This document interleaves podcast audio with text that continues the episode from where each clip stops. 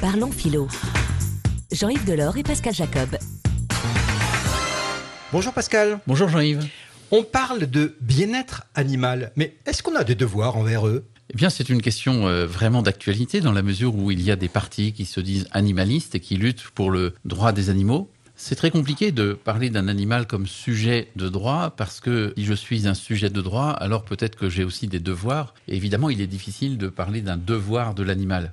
Alors, euh, on va se contenter parfois de, parler de personnes sensibles, de personnes non rationnelles, c'est-à-dire au fond de sujets de droit. Mais euh, là aussi, on, on, se trouve devant une sorte de difficulté qui est que finalement, avoir un droit, c'est dire que quelque chose m'est dû, parce que la justice, ça consiste à rendre à chacun ce qui lui est dû. Mais qu'est-ce que je dois à l'animal? C'est quelque chose qu'il faudrait éclaircir. En revanche, on peut se dire que nous avons des devoirs, non pas nécessairement envers l'animal lui-même, mais peut-être des devoirs concernant l'animal.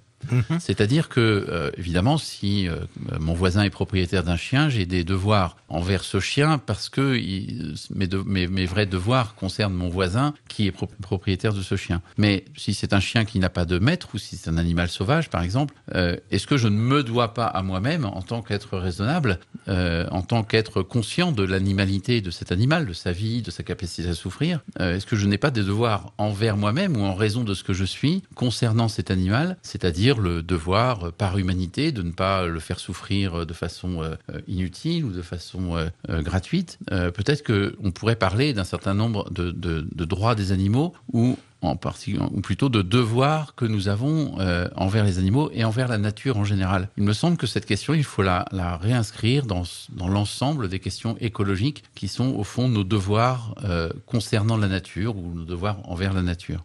Mais pour admettre que nous avons des devoirs envers la nature, il faut admettre que euh, la nature a une sorte d'autonomie, à ses propres lois, euh, qui s'imposent à nous-mêmes. Or, la seule façon d'admettre que dans la nature, il y ait euh, des lois qui s'imposent à moi, c'est, me semble-t-il, de reconnaître qu'il y a des finalités dans la nature qui ne sont pas mes finalités le problème euh, peut-être de, de, la, de la relation de l'homme à la nature aujourd'hui, c'est que considérant la nature non plus dans ses finalités, mais comme un simple réservoir de ressources, réservoir mmh, de oui, force, l'homme exploite. Voilà, eh bien, euh, la nature n'est juste qu'un matériau à disposition, y compris les animaux. Or, si je commence à reconnaître que la nature a son propre dynamisme, ses propres finalités, même si ces finalités, au fond, sont bonnes pour moi, puisqu'elles ont quand même conduit à l'apparition de l'homme, eh bien, euh, peut-être que je dois aussi laisser la nature poursuivre, ses propres finalités, y compris les animaux, évidemment, poursuivre leurs propres finalités, qui sont euh, notamment le bien-être, à vrai dire. Et peut-être que là, on pourra considérer qu'il y a effectivement des devoirs envers les animaux. Merci beaucoup, Pascal.